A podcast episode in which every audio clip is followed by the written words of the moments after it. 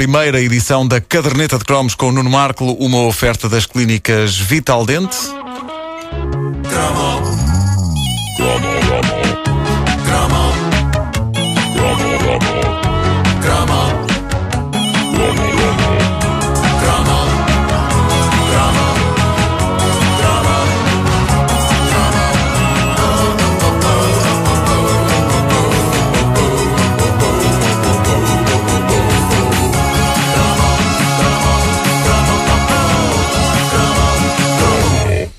Há uma altura da minha juventude em que eu quase começo a gostar de futebol. Quase. Opa, fala-me Ah, disso, fala-me disso. Foi mesmo por muito pouco que isso não aconteceu. O que é que foi? Ah, e que altura é essa? É a altura em que eu comecei a jogar futebol, mas não no sentido de ir para um campo com os meus amigos dar pontapés a uma bola, que eu aí ia sempre à baliza. Obrigavam-me. Mas, é mas espera aí, eu- eu... já passas à frente, mas isto é muito importante para mim. Tu, tu, tu chegaste efetivamente a praticar o desporto em si, Eu pratiquei o desporto em si, sim, sim. na baliza. Na baliza, mas era só um cargo eh, honorífico. Portanto, era um- não, não tinha valor, porque sempre que a bola vinha na minha direção, ninguém afastavas-te. confiava em mim como guarda-redes. Vinha Era- logo- eras uma figura meramente, vá lá, decorativa. logo- sim, sim, era para me pô- porem a fazer qualquer coisa. E portanto divertias-te cerca de zero. Sim, até porque quando a bola vinha na minha direção eu cobria a cabeça. e há- houve uma vez que defendi um gol assim. Mas foi eh, sem querer. porque cobria a cabeça e a bola bateu no, Bem, no tu, cotovelo. tu- Tum! tu gritavas, não vale bujas. Ah, não, não, é pá, eu não gritava nada. bujardas, não vale bujas. É verdade, as bujardas. Eh, não, eu cheguei a jogar futebol todos os dias, só que desta maneira. Ah, desta maneira. Pera, isto era, Ouçamos. deixa para... Ok. Ah, ah, Que maravilha. isto é música para os meus ouvidos. E como penetra? Eu acho que isto, isto me arranca a cera dos ouvidos. Isto- se a pessoa ouvir isto muito alto, a cera desfaz-se.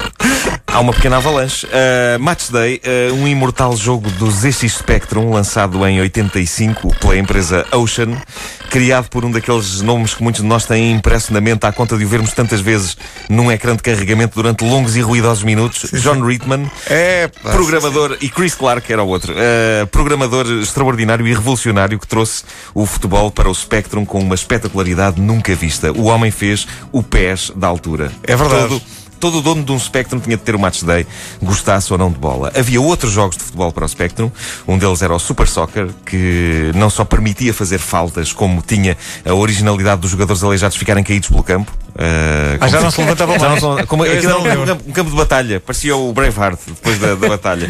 Mas eh, nada se comparava, sem dúvida, à, à experiência esmagadora que era jogar o Match Day, desde o momento em que se criava um nome para a equipa e o gozo que dava ver palavras parvas do estilo Tetas Futebol Clube ou Ginásio Pirilau, escritas com aquelas letrinhas, até ao momento em que o, eh, em que o jogo avançava. Logo para começar, era de pasmar a entrada, que ouvimos, a entrada dos jogadores em campo, com direito a grande plano da saída dos balneários. Era de pasmar em 84, porque, eh, eh, vista a coisa agora a uma certa distância, os jogadores eram conjuntos de quadrados caminhando com a elegância de blocos de cimento. Mas a, a- a música terminava, o árbitro apitava, a partida começava. A Quem tinha a versão Match Day para o Spectrum mais potente, o 128K, tinha um bónus acrescido, o som do público. Eu lembro-me de usar isso na altura para fazer inveja aos meus amigos que tinham míseros 48K. Mas mais embaraçoso foi recentemente numa reunião de amigos eu ter dito que o 128 era avançadíssimo e que a prova disso era o inacreditável som do público a vibrar. E eu fiz questão de pôr o jogo para mostrar a esses meus amigos como era tão mais fabuloso jogar Match Day num 128K. Eu fiquei um bocadinho desiludido. É isto? É, isto era o absolutamente espetacular e maravilhoso som do público em delírio. Sabes que isto é televisão mal ser pensada, não sabes? Não era, não era. É bom, Nuno, o que é isto? Isto é espetacular. Ai, tal, tinha público. Nuno, isto não é público. Isto é uma televisão mal Não sintonizada. era, era o som do público. Vamos, vamos dizer que sim. Era, era, Nuno. Eles orgulhavam-se disto. É, pá. Genuíno som do público. O público a assobiar, é? Era quando havia uma jogada mais espetacular, não era? Tu aplicavas o adjetivo espetacular a isto. Eu aplicava. E isto parecia a coisa mais próxima de sempre da realidade. Asseguro-vos. E não era só eu que achava. Eu lembro-me. Os criadores do Match Day também Não, achavam. eu, acharam, lembro da minha mãe chamar amigas dela até ao meu quarto onde eu jogava o Match Day para elas presenciarem o verdadeiro milagre que era o genuíno som de público de estádio de futebol. Não, na verdade, a tua mãe estava a dizer: Olha, o meu filho Não quase jogo. a praticar desporto! quase! quase! Bom, toda a gente ficava pasmada com isto, na altura. Agora, comparem isto com, por exemplo, o PES, o famoso Pro Evolution Soccer, em que os jogadores têm as caras de jogadores reais, em que não só há som de estádio, como há comentadores. Se as pessoas vibravam com o, o som do match day naquela altura, se alguém aparecesse nesses tempos com o PES, Pá, era ficção era, científica. queimado vivo, acusado de feitiçaria. dúvida. Agora, eu sou sincero, há coisas que eu preferia que fossem como no tempo do Match Day e que me afastam de coisas como o PES. Então. Nomeadamente, esse verdadeiro milagre que era nós, no Match Day, podermos mudar de direção de repente e a bola continuar nos nossos pés. Abençoada seja. Pois é, porque isso no, No Match Day, pá, era, os, os pés dos jogadores eram como se fosse metal e a bola tinha imã. Sim, sim, lá, sim, tipo, sim, sim. E depois andavas ali. A partir do momento em que ficava lá, não saía mais. E se não me engano, eram só quatro para cada lado.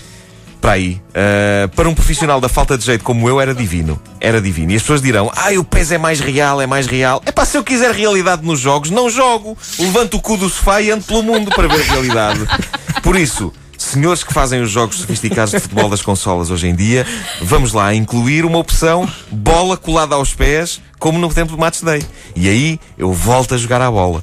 Não, ba- no, e não no mundo real. Mas não no e, mundo e real. eras bom a jogar Match Day ou não? Era, era, Ganhavas campeonatos era. lá da rua não? Sim, às vezes atirava ao guarda-redes eh, demasiado cedo. Vocês lembram-se que o guarda-redes do Match Day só tinha um, um método de defesa, que era mandar-se para o lado e cair como uma tábua assim.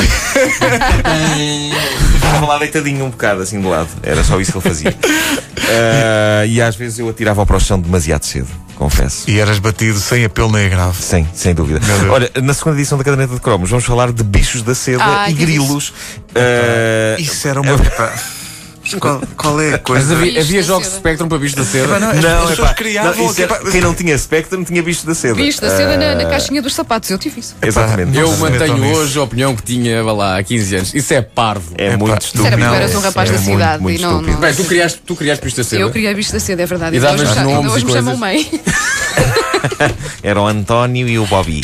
Bom, eh, e entretanto relembro que a página Facebook da Caderneta de Cromos continua vibrante. Há pessoas a falarem do, do Match Day, por exemplo. Quantos fãs? Eh, neste momento, deixa-me cá ver em, em quanto é que vai a contagem. 6.491. Estamos a caminho dos 6.500. Não para. Eh, não para. Não Daqui para. a uma hora a mais, a caderneta de cromos com o Nuno Marco é uma oferta das clínicas Vital Dente.